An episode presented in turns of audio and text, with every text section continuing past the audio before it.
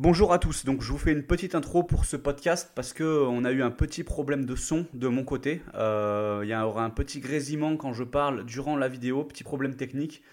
Euh, si vous êtes lancé sur le podcast, je vous conseille quand même de l'écouter parce que c'était super intéressant et que les parties de Yanis sont claires. Je m'excuse pour le désagrément, il apparaîtra pas sur les prochains podcasts et euh, je vous souhaite un bon écoute.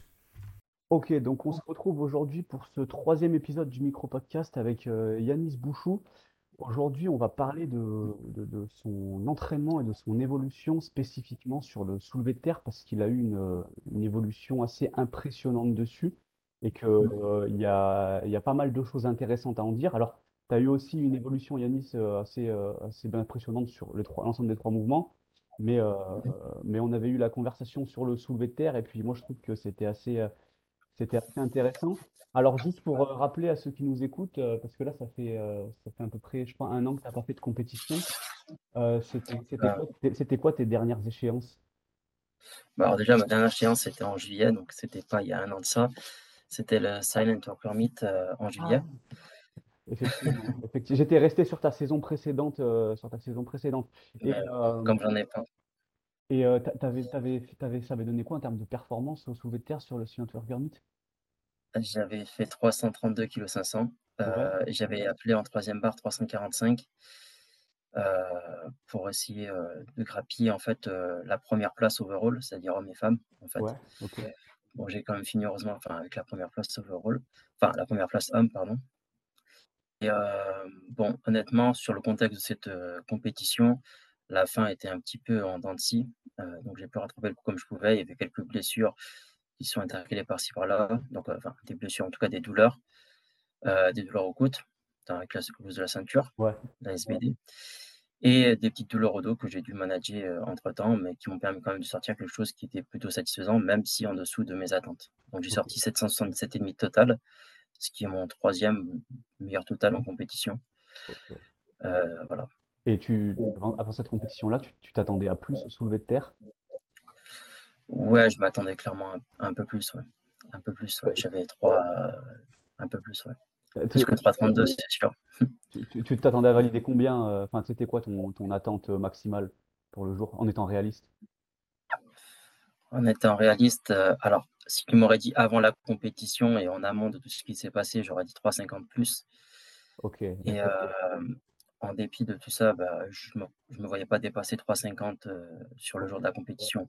La barre à 3,45, c'est quand même satisfaisant d'avoir pu tirer dessus avec l'ambiance, etc. voilà, un petit peu déçu de, l'issue, puisqu'elle elle, elle verrouille au genou, malheureusement. Et, mais j'étais un peu trop confiant en fait dessus. En fait, je m'attendais pas à ce qu'elle soit aussi lourde au démarrage. Quand j'ai ressenti 3,32, je me suis dit que enfin, quand j'ai fait ma première barre de départ, je me suis dit ça y est, je suis en forme. J'avais 3,60 dans ma tête, ça y est, je me faisais des scénarios et tout. Mais la deuxième barre m'a tout de suite recadré et j'ai pu voir quand même qu'il y avait quelques erreurs techniques qui persistaient. Euh, en compétition. Donc ça, c'est plutôt pas mal d'avoir pu mettre en avant ces, ces petites erreurs techniques, ce que j'ai pu ensuite euh, prendre en considération pour pouvoir l'appliquer ensuite sur les blocs suivants après cette compétition. Et euh, en fait, à 3,45, j'ai modifié deux, trois trucs finalement par rapport à ma, deuxième barre, qui, des petits trucs, des petits points de placement qui au final n'auraient pas forcément changé grand-chose l'un dans l'autre. Au, cours de la compétition? Ouais, en fait, je, me suis juste un petit peu avancé, je crois, par rapport à la barre. Pour en fait, le problème, c'est qu'en fait, la barre s'éloignait énormément de moi. Et parce qu'en fait, je démarrais très très loin. Je démarrais très très loin. Ce qui fait que quand je tirais, bon, j'avais une manche qui montait beaucoup, la barre qui montait après, mais en fait, la barre, euh, j'avais tendance euh, à la retirer vers moi, ce qui faisait qu'en fait, au départ, elle ne montait pas de manière verticale. Elle avait d'abord un mouvement où elle se rapprochait comme ça, et puis ensuite, elle montait. Euh, et sais pas encore comment j'ai réussi à verrouiller 3,32,5 comme ça, mais je savais qu'à 3,45, ça n'allait pas pardonner. Donc, euh, je me suis dit, voilà, vous mieux être très, très proche de sa barre, etc., même si on n'a pas forcément le temps de se poser entre deux essais pour euh, établir ce type, de, ce type de stratégie. Forcément, ce n'est pas le truc à faire et je pense que si c'était à refaire, bah, je n'aurais rien changé en fait pour mon deuxième et troisième essai. Mais du coup, là, du coup, là, par la suite, c'est ce que tu as mis en place, euh, c'est le travail technique que tu as mis en place ou tu as mis autre chose en place? Par la suite, tu veux dire, après la compétition? Ouais, ouais, ouais. Oui, après, je me suis. Alors, c'était plus un travail technique où, en fait, euh, je... comme je suis en fait pour l'instant en auto-coaching, je me filmais, je me filmais en fait et je me concentrais sur des. Alors, je regardais d'anciennes vidéos de, de, moi en train de faire certaines étaient satisfaisantes par rapport à ce que je recherchais, c'est-à-dire ce placement au démarrage. Et donc, c'est ce que je voulais travailler. Et en fait, je me suis dit, dans un premier temps, essayer d'être patient au démarrage. En fait. Et c'est que en fait, j'ai démarré extrêmement vite. Et je me suis donné une cues technique, c'était d'être patient au démarrage. J'hésitais à implémenter une variation, tu sais, du style mettre un élastique, c'est un élastique qui va retenir, enfin sur lequel tu vas tirer en fait, qui va poser une résistance non pas verticale pour le coup, mais une, résistance, une résistance horizontale en fait. Donc j'avais pensé à ça, mais avant de penser à ça, je me suis dit d'abord applique cette use, et puis si avec cette use ça passe pas, tu peux appliquer cette variation. Au final, je me suis rendu compte que mes départs étaient certes plus lents, mais moi la barre elle était proche de mes tibias et ça correspondait à ce que je cherchais. Après, entre-temps, j'ai réussi à mettre en place deux, trois petits changements techniques par rapport à ce que je voulais optimiser et qui, au final, m'ont permis d'optimiser un peu mon départ, mon démarrage. Ouais. Et, j'ai joué sur pas mal de points. J'ai joué sur le positionnement des hanches, le positionnement de ma tête. J'ai vu que le positionnement de la tête pouvait avoir une influence, en fait. C'est-à-dire que le fait de lever énormément la tête, bah, en fait, compliquait mon démarrage, me facilitait mon verrouillage. Mais le fait de l'avoir vachement baissé vers le bas, bah, en fait, ce repère avait une implication sur, bah, sur mon verrouillage et sur mon démarrage par ailleurs. Donc, le fait d'avoir joué sur ce point-là m'a permis de, modifier un petit peu les différents points durs du, de mon soulevé de terre. Et donc, j'ai pu trouver un compromis entre les deux. voilà, j'en suis là.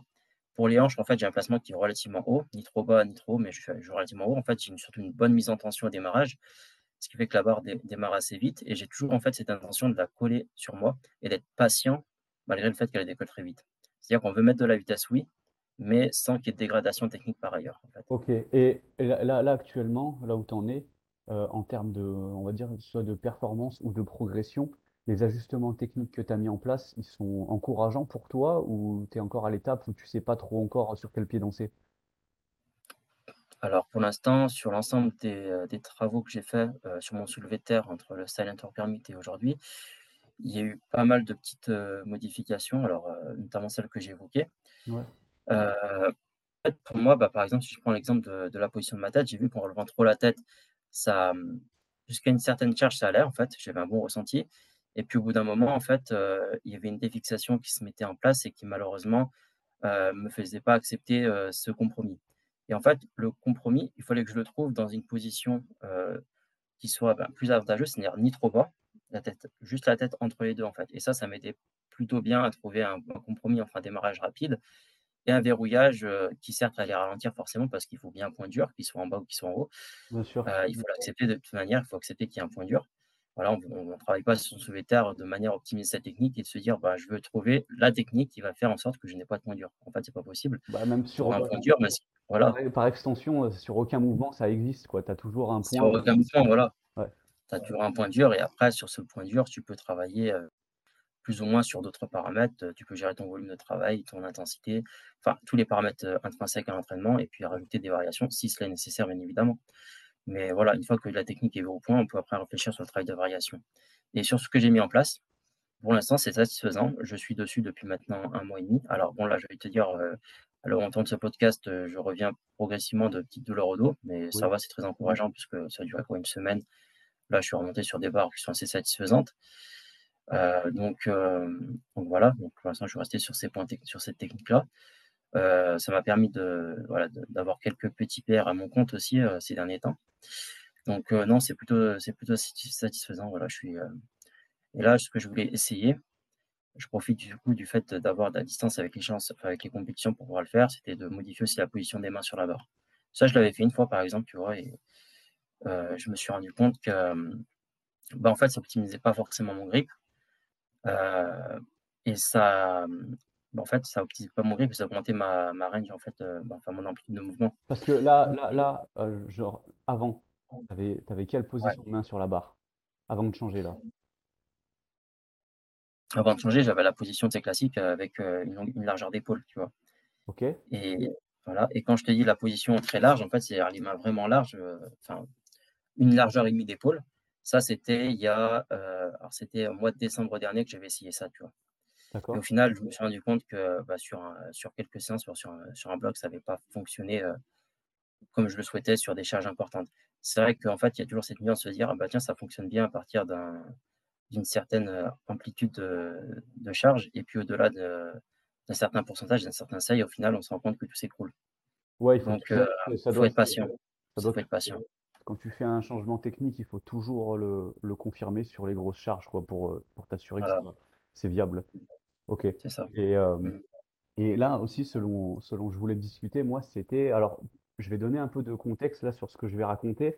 Euh, on, a fait, euh, on avait fait notre, euh, nos dernières compétitions en, où on a tiré ensemble, c'était en 2018 et 2019. Oui, en, 2019, c'est ça. En 2018, c'était c'était nos derniers championnats de France junior. Donc j'avais j'avais mis au soulevé de terre, j'avais mis 272,5, j'avais pris la deuxième place. Et toi, après, tu avais mis une barre. Donc pour me, je crois que tu avais tu validé quelque chose comme 2,80 et puis après, tu avais mis une barre pour me, pour me passer au-dessus. Est-ce que tu te souviens de, de ce que tu avais fait au soulevé de terre sur cette compétition? J'ai ouvert à 2,60. J'ai mis 2,72 en deuxième barre. Ouais. Et j'ai mis en troisième barre 2,87,5. C'était pour passer à la deuxième place. À ce moment-là, j'étais quatrième. Euh, non, j'étais ouais, j'étais quatrième. j'ai fini quatrième du coup. Voilà. Et, euh, et, et ouais, du, du, coup, là, ce que je voulais dire par rapport à ça, c'est que du coup, là, sur cette, cette échéance-là, tu étais resté à 2,72,5 et tu avais raté 2,87,5. Et ça, c'est la dernière compétition qu'on a fait ensemble.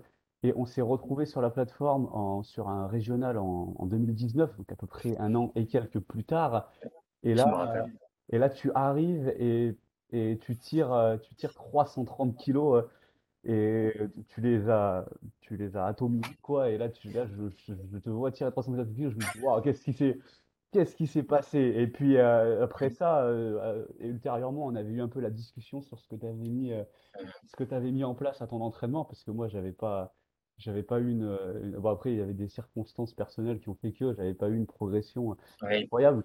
Mais, euh, mais j'étais, euh, je m'étais dit, putain, il a, il a explosé là sur une, une période de temps assez courte parce qu'on parle pas, on parle pas, tu sais, d'une progression de novice de passer de 180 au terre à 240. Là, on parle quand même d'un, t'as déjà un niveau, enfin 280, t'as déjà un niveau assez, assez avancé, tu vois, et tu passes à, tu passes à 330. Donc, sur un laps de temps comme ça, c'est une progression qui est, euh, une progression qui est conséquente. Et euh, est-ce que tu peux euh, expliquer ce que tu avais mis en place à cette période-là? Je me souviens, je crois que tu avais mis, c'est là où tu avais testé les, résistances élastiques. Est-ce que tu peux expliquer ce que tu avais mis en place à cette période-là où tu as eu cette, cette, ce gros rush de progression hein? Ok. Alors, je crois que la barre, c'était 332 et demi, il me semble, mais c'est un record du monde. Bon, après, je vais pas trop revenir sur le contexte, etc. Mais en gros, c'était une semaine après les Europes. Je me suis dit, bon, j'ai pas fait les Europes. Euh, je me suis dit, bah écoute, euh, celui qui me coachait, euh, bah, je lui ai dit, vas-y, 305. De toute façon, j'ai, j'ai voulu faire 707 compétitions. Je me suis dit, bon, on n'a rien à perdre. On met 332, ça fait un bon de 27,5, ok, mais on n'a rien à perdre.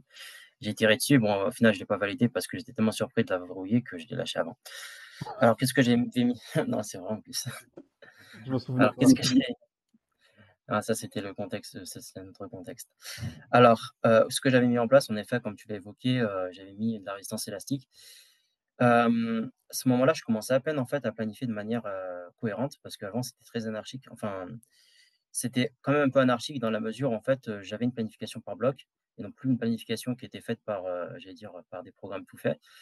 Donc il y avait quand même un petit peu d'individualisation qui commençait à se mettre en place, même si le volume, l'intensité, tout ça, ça manquait encore un petit peu d'individualisation. En tout cas, c'est le recul que j'ai par rapport à aujourd'hui. Euh, si on s'arrête sur ce que j'ai mis en place, c'était principalement en effet une variation euh, élastique euh, plus déficit. Et je crois que j'avais des élastiques, enfin j'avais deux élastiques, il me semble. Élastique de faible résistance, élastique de très forte résistance à plus de 50 kg, je crois, 50 kg, et un autre qui doit avoir 25 kg de résistance, il me semble. Donc j'avais mis ça en place. alors d'où est-ce que ça venait? J'avais discuté un petit peu avec des personnes autour de moi dans la salle. Et euh, en fait, on m'avait parlé de variations comme du block pool, comme euh, de l'élastique, etc. Et euh, j'étais surtout sur le block pool au départ, et puis après, je suis rapidement passé sur, sur l'élastique. Donc, donc après, c'était l'idée, c'était de le mettre en place, de l'agencer sur la semaine et de monter en fait très linéairement dessus pour regarder cette même résistance. À ce moment-là, je dois avoir 307,5 au soulevé de terre. Et avant même, c'était sur une compétition en juin 2019, avant même cette compétition de juin 2019, je faisais encore de, l'élastique. Donc c'est quand même une variation que j'ai fait quand même pendant plusieurs mois. Ouais, ok. C'est une variation que j'ai fait quand même pendant plusieurs mois et qui a, voilà, quand je l'ai confronté par rapport à mon comp, mon terre de compétition, qui a plutôt bien fonctionné pendant longtemps au final. Et donc, qu'est-ce que je voulais dire? Mais donc, ouais, voilà, c'est ça. Du coup, du coup tu, mentionnes deux élastiques là dans, ta stratégie.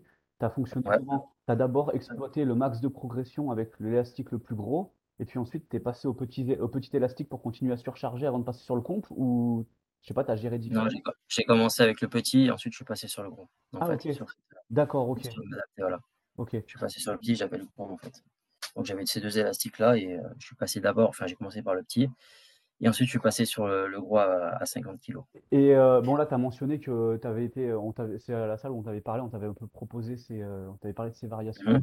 Est-ce que toi, tu as eu de ton côté une autre dynamique de réflexion où tu t'es dit euh, particulièrement, bah, l'élastique, il va être plus, il va être plus optimal pour moi que le bloc pool ou, ouais, je sais pas, qu'est-ce que tu as, comment tu as réfléchi à ce moment-là?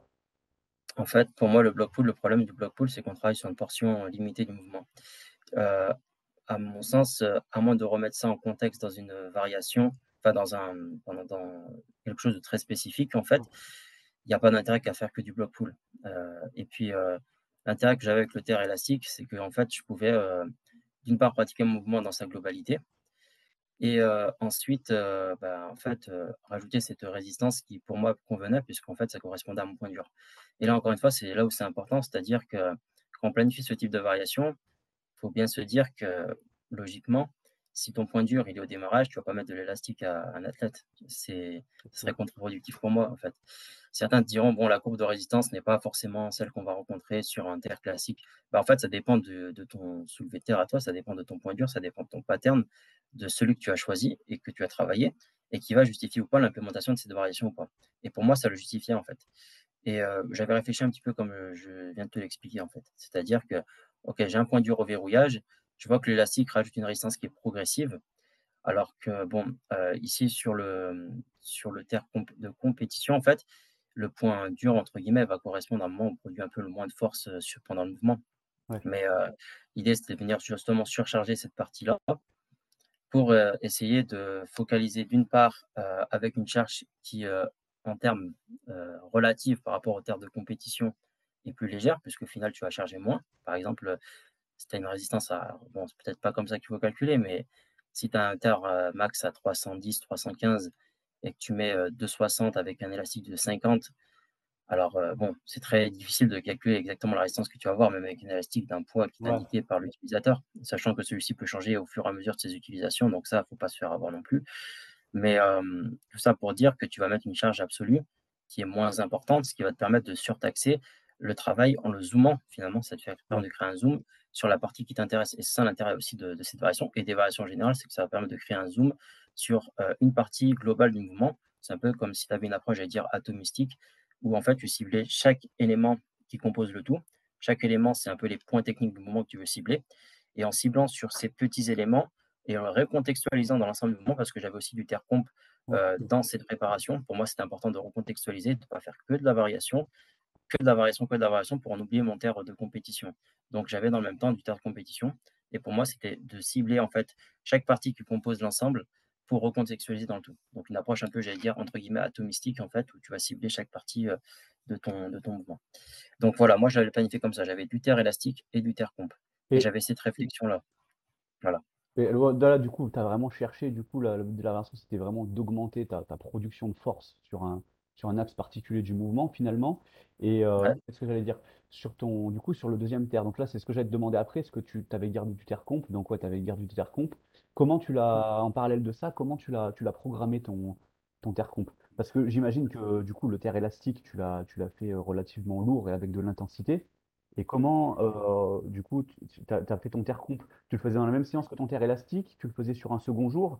Et à quelle intensité tu le, tu le programmais, si tu t'en rappelles? Alors ça, c'est une bonne question parce que si j'aurais, ça fait quoi? Ça fait dans 2-3 ans, ça commence à remonter. Je me rappelle que j'avais du terre, déficit. Ça, c'est ça, c'est un rappel.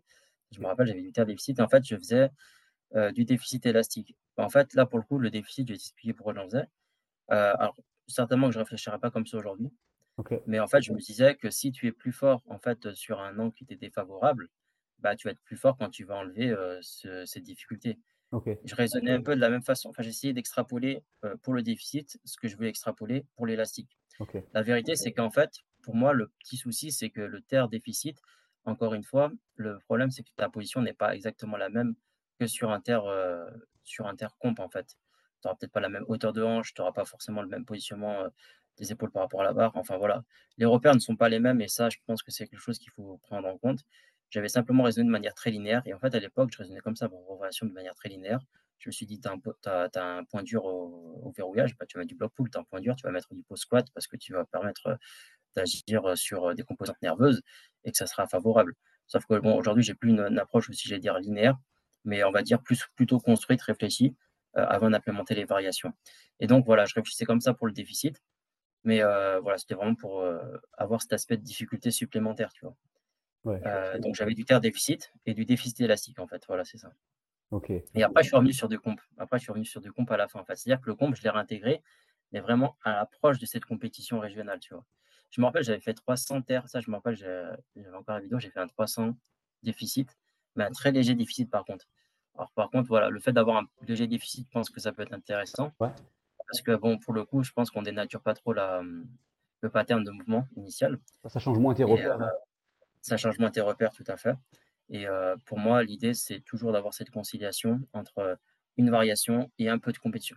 Un peu de comp. Un minimum, tu vois, pas, pas énormément, parce que pour moi, la consolidation du pattern ne nécessite pas un volume énorme, euh, un minimum de volume pour maintenir le pattern de comp. Mais aussi, si on veut se concentrer sur une variation, bah, on va mettre euh, une, partie où on crée du momentum à partir de cette variation-là et euh, chercher aussi à maintenir un petit peu sur le terre comp par ailleurs. Et puis après, quand on va réintégrer tout ça, comme je t'expliquais sur le terre compétition, bah, l'approche peut-être s'inversera, on n'aura plus du terre comp ou à l'approche des compétitions bah, tu, vois, là, typiquement, l'approche que tu as eue, parce que justement, on en avait euh, à ce moment-là, euh, bah, on s'était revu sur une compétition après, et puis on en avait euh, justement, on en avait mmh. discuté à, ce moment-là. Et toi, tu m'avais bah, tu m'avais inspiré en fait à faire ça, moi, avec un athlète à moi, et qui a eu une très très bonne progression. C'était c'était Sofiane, et j'avais mis la même dynamique en place. Alors, c'est pas une dynamique que j'ai mis pour tous mes athlètes, parce que ça convient pas à tout le monde. Mais euh, mmh euh, Sofiane, et, c'est encore plus rare parce que lui, il faisait du sumo, tu vois. Et souvent, enfin, je veux dire, à 90% du temps, en sumo, euh, avec une technique conventionnelle, on va dire, le point le plus dur, ça va être le démarrage, tu vois, c'est rarement le verrouillage. Mais Sofiane, il avait une position très efficiente, déjà très efficiente, tu vois, techniquement, et il avait un mmh démarrage très fort, et le verrouillage était toujours difficile. Et à l'époque, il y avait un peu, euh, tu sais, il y avait un peu, c'était un peu, quand, quand le powerlifting raw s'est euh, modernisé, euh, il y avait au début cette idée-là que bah, sur, sur l'ensemble des mouvements, le, le, point où, c'était le plus dur de produire de la force, c'était toujours le bas du mouvement, tu vois, le bas du squat, bah, sur la poitrine au bench et ton le bas du levé de terre, tu vois, et surtout, tu avais, mmh. cette idée-là en sumo. Donc moi, pendant un temps, j'étais arrêté là-dessus. Et puis, euh, quand, quand, quand j'ai vu, euh, tu sais, les, tout ce qui était Elastic Chain et tout, c'était surtout. Euh, c'était surtout. Westside. ouais, Westside, c'est ça. C'est ce que j'allais ouais, dire. Westside. Et c'était un, peu la, c'était un, un, peu la bête noire, tu vois. Tu, tu voulais pas tu te dire, ah, c'est pas, pas bon pour l'euro et tout, c'est que pour l'équiper. Et puis finalement, mmh. finalement quand, quand tu m'as partagé ton expérience, tu vois, ça m'a un peu ouvert les yeux. Et je me suis dit, ben, je vais, cet athlète-là, il peut avoir besoin de ça. Et je vais essayer ça sur mon athlète. Et c'est exactement ce qu'on a mis en place sur Sofiane, tu vois, après avoir discuté avec toi, c'est que je lui avais mis, euh, je lui avais fait faire un développement pour préparer une compétition avec du terre, avec des chaînes, tu vois, j'avais mis, on avait mis genre 40 euh, kilos de chaînes. on avait, on avait exploité au max la progression pour après faire un picking sur son compte, tu vois, un peu le, un peu le développement que tu as pu, euh, pu utiliser. Et, et, là, Sofiane, il, a, bah, il avait littéralement explosé parce que on ramait un peu pareil autour des 285 kilos, tu vois, on n'arrivait pas à passer le palier. Mmh et qu'il est rapidement passé à 300 kg. Et puis après, on a continué à utiliser cette stratégie et puis il est monté jusqu'à, il est monté avant d'arrêter la force, il est monté jusqu'à, il monté jusqu'à 315 kg, tu vois. Donc il avait aussi une, une grosse progression. Donc euh, finalement, tu vois, c'est le, le, c'est pour ça aussi que j'aime faire ces, ces, podcasts et avoir ces discussions avec euh, soit des athlètes ou des coachs. C'est que des fois, tu peux, tu peux t'inspirer de l'expérience de l'autre, tu vois. Et ça va te, ça va te donner des, des idées et être créatif, soit pour toi-même ou soit pour, euh, soit pour les athlètes avec qui tu vas, avec qui tu vas travailler. Mais du coup, je te remercie pour ça parce que tu vois, tu m'as, ça m'avait finalement ton expérience m'a servi en tant que coach euh, pour, euh, pour un athlète avec qui on a eu de super résultats. Mmh. Et c'est une approche par la suite. C'est pour ça que je voulais aussi faire le podcast avec toi, tu, que tu, parles de ça, parce que c'est une approche que j'ai mmh. pu, j'ai pu réutiliser par la suite avec pas mal de succès, avec des athlètes qui, avaient, qui en avaient besoin, tu vois. et qui était, qui était du coup dans ce cas-là. Et, et voilà, donc je voulais relater cette expérience. Et ce que je voulais te demander maintenant par rapport à ce que tu avais fait avant, parce que là, du coup, tout à, l'heure, au début du podcast, tu as, abordé de ce que tu allais mettre en place là par la suite d'un point de vue technique sur ton soulevé de terre, d'accord? Mmh Maintenant, qu'est-ce que tu, comment là, tes prochaines préparations, tu les, tu les abordes en termes de, programmation? Est-ce que c'est des variations que tu vas réutiliser ou est-ce que tu, tu, tu, juges aujourd'hui que tu as d'autres besoins et que tu, vas, tu vas avoir une autre approche en fait sur ton mouvement? Ok, alors pour répondre à cette question, je vais essayer de revenir un peu savoir pourquoi est-ce qu'en fait euh, j'ai fait de l'élastique euh, même après la compétition. Forcément, je me suis dit bah, ça a super bien fonctionné, je vais continuer. Pourquoi est-ce qu'après en fait je l'ai arrêté? euh, Et qu'est-ce qu'il y en est maintenant? Alors en fait, au bout d'un moment, je voyais que ben je progressais plus avec en fait. C'est-à-dire que j'avais tellement taxé cette variation qu'au bout d'un moment, je répondais plus à ce stimulus, en fait, à ce stimuli. En fait, au bout d'un moment, il devient épuisable et donc l'idée c'était de changer de stratégie pour revenir un petit peu plus tard. Chose que j'ai faite. Bon, euh, voilà, après trois temps, il y a eu le confinement, parce que la préparation pour le championnat de France 2020, mais mars 2020, confinement, tout ça. Je reviens en juin, euh, juillet, juin. Je remets le puter élastique. Du coup, on remet le puter élastique. J'étais avec Suleiman à l'époque. Et euh, en fait, le truc, c'est que je ne sais pas pourquoi, mais mon pattern avait complètement changé au terre. C'est-à-dire que au lieu d'engager avec le, les lombaires, en fait, le bas, le bas du dos, ce qui en fait facilitait mon verrouillage, j'engageais avec le haut du dos. Et là, pour le coup, en fait, ça rendait mon verrouillage compliqué, mais ça facilitait mon, mon verrouillage. Et j'avais de l'élastique dessus. Donc, le problème, en fait, il est, il est dessiné par. Euh, et en fait, le problème, c'était que j'appliquais une variation sur quelque chose enfin, sur, euh, qui ne collait plus, en fait. Mon point de dur n'était plus le même. Et en fait, je m'attachais à, à, trouver des variations, à travailler dans un sens, dans un autre, à faire du terre-pose, etc. À réfléchir, en fait, d'abord euh, à sauter des étapes, j'allais dire, alors que finalement, avant même d'implémenter une variation euh, qui allait casser, j'allais dire, un, palier limitant, ben en fait, la limitation, elle était au niveau de ma technique. C'est-à-dire, c'est ça, en fait, la limitation était au niveau de ma technique. Et d'abord, je devais retrouver cette technique. Et euh, ça, c'est en essayant des trucs à droite, un petit peu à gauche. Euh, que, et en regardant des vidéos également, parce que aussi je me sers pas mal de ça, je revois, en fait, je fais pas mal de rétrospection sur des choses que j'ai pu faire avant. Finalement, je me rends compte que je ne sais pas si c'est le cas avec euh, certains des athlètes, mais je me rends compte qu'au final, le fait d'implémenter des, petits points techniques par-ci par-là nous amène parfois à oublier d'autres points techniques qui euh, peuvent nous amener à, à, des changements, à des changements sur, euh, sur notre technique. Par exemple, sur le squat, je prends l'exemple du squat, mais en gros, sur le squat, bah, j'avais une manière de, de, descendre voilà, qui était en fait de garder un certain stack entre mon diaphragme et euh, mon pelvis, un alignement, on était bien stacké. Et euh, j'avais implémenté d'autres choses, genre j'avais euh, modifié la position de mes mains, par exemple. Donc ça, j'avais le temps parce que j'avais du temps avant les échéances. Et j'avais oublié en fait ce, cette, cette, attitude d'être bien stacké, d'être, d'avoir cet alignement entre mon diaphragme et mon pelvis. Et le fait de, voilà, de regarder des vidéos, et de me dire bah, au final qu'est-ce qui va pas sur mon squat à ce moment-là? Et le fait de refaire une rétrospection me permet de retrouver ces éléments que j'avais perdus. Pour le subétaire, c'est un peu pareil, tu vois. C'est-à-dire que le fait, voilà, ça m'arrive, euh, alors ça, ça, peut arriver, je pense, à certains, mais le fait d'implémenter des petits changements techniques par-ci, par-là, bah, peut nous faire oublier euh, les autres petits points techniques qui étaient pourtant efficients et qu'on a euh, oubliés. Et en fait, j'ai retrouvé cette technique-là, du coup, pour revenir sur le contexte, le contexte j'ai retrouvé ma technique actuelle et du coup, là, je me suis dit que je pouvais implémenter de l'élastique. Et alors après, je ne sais même plus, alors je sais plus si à ce moment-là, je répondais bien à cette variation. Mais ce que j'ai fait par la suite, donc, c'est que j'ai alors j'ai laissé tomber un peu l'élastique pour le moment. Et pour revenir sur le contexte un peu plus actuel, en fait, là, ce que j'ai essayé de faire, c'était de voir s'il n'y avait pas d'autres facteurs limitants sur ma progression, soulever terre, coucher ou terre. Et en fait, j'ai regardé mon volume d'entraînement. Ce que j'ai fait, c'est que je voulais faire d'abord une accumulation de volume progressive, en fait, essayer d'augmenter ma capacité à encaisser du volume, euh, ma tolérance, en fait. Je voulais essayer d'améliorer ma tolérance. Et donc, pour ça, bah, j'ai fait une augmentation progressive de volume. Euh, ça, c'était 2021, tu vois, moitié 2021. Donc, je n'avais pas de variation, j'avais que du pompe à ce moment-là, mais c'était voulu. C'était une période voulue parce qu'en fait, J'avais besoin de me focaliser vraiment sur, ces trois, sur les trois mouvements et sur la capacité de volume que je pouvais encaisser sur trois mouvements, sur les trois mouvements pour voir si ça pouvait permettre de débloquer une progression. Parce que tu t'es as, jugé à ce moment, as jugé à ce moment-là, toi, que euh, ça, pouvait être ton plus gros axe de progression. Et surtout que c'était un moment où tu étais, euh, alors si tu me dis mmh. si mais du coup, c'était un moment où tu étais un peu, tu avais été un peu perdu techniquement, donc tu savais pas à ce moment-là euh, en fait, tu ne pouvais pas déterminer que telle ou telle variation allait être plus efficace parce que ta technique, elle n'était pas parfaitement au point. Du coup, tu t'es dit, je vais avoir une approche plus spécifique, je vais revenir aux mmh bases et je vais essayer de mmh trouver autre chose pour progresser. C'était ça un peu ta, ta dynamique? Exactement. Exactement. C'est exactement ça. C'était exactement ça. Et en fait, euh, je suis d'abord revenu en fait sur, euh, sur mon compte. Je voulais stabiliser un petit peu ma technique sur la base du, du, du, très spécifique en fait. Ouais et ensuite faire cette accumulation de volume, d'abord sur une intensité qui était relativement modérée, et ensuite en augmentant l'intensité, une fois que j'ai pu m'accoutumer au volume. Donc j'ai réussi à faire cette augmentation-là. Ça m'a permis après de progresser euh, par la suite. Et en fait, là, je me rends compte que le moment, il est venu de réintégrer quelques variations. Parce qu'en fait, tu vois, ces variations terre élastique, tout ça, bah, j'y répondais plus à un moment.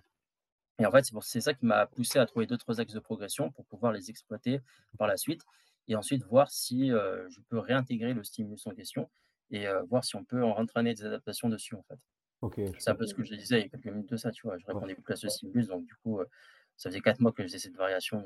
Au bout d'un moment, j'avais plus forcément grand chose à en tirer. Après, j'aurais pu trouver un élastique d'une plus forte résistance, enfin, se faire ce genre de choses, mais au bout d'un moment, je pense que c'est de nature trop de mouvement. C'est pour ça que pour moi, il faut, je pense, quand tu prends cette variation-là, terre élastique, pour rester dessus, je pense que ça sert à rien de prendre un élastique de 5 ou 10 kg. Voilà. Faut que quand même ça soit, il faut quand même un minimum de résistance.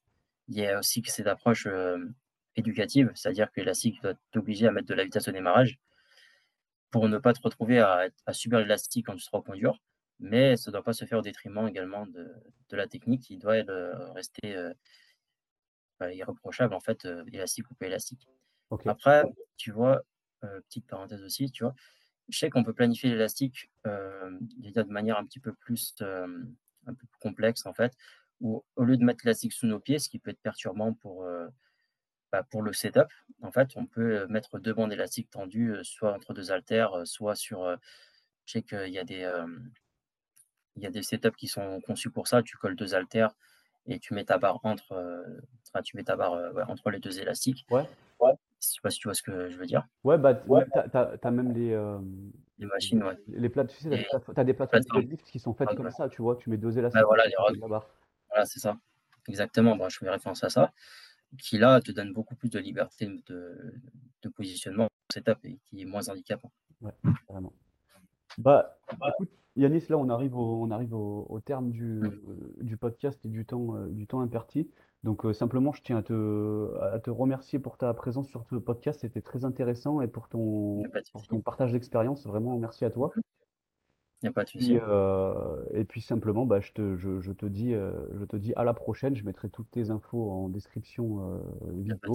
Et puis pour, les, pour les gens qui ont écouté le podcast, ça vous si ça vous a intéressé et que vous connaissez, que par le plus grand des hasards, vous connaissez pas Yanis, ben allez le, allez le suivre. C'est très très grosse, très très grosse performance. Merci à, merci, à, tous pour votre écoute et puis euh, je, vous dis, euh, je vous dis à la prochaine. Merci. Allez.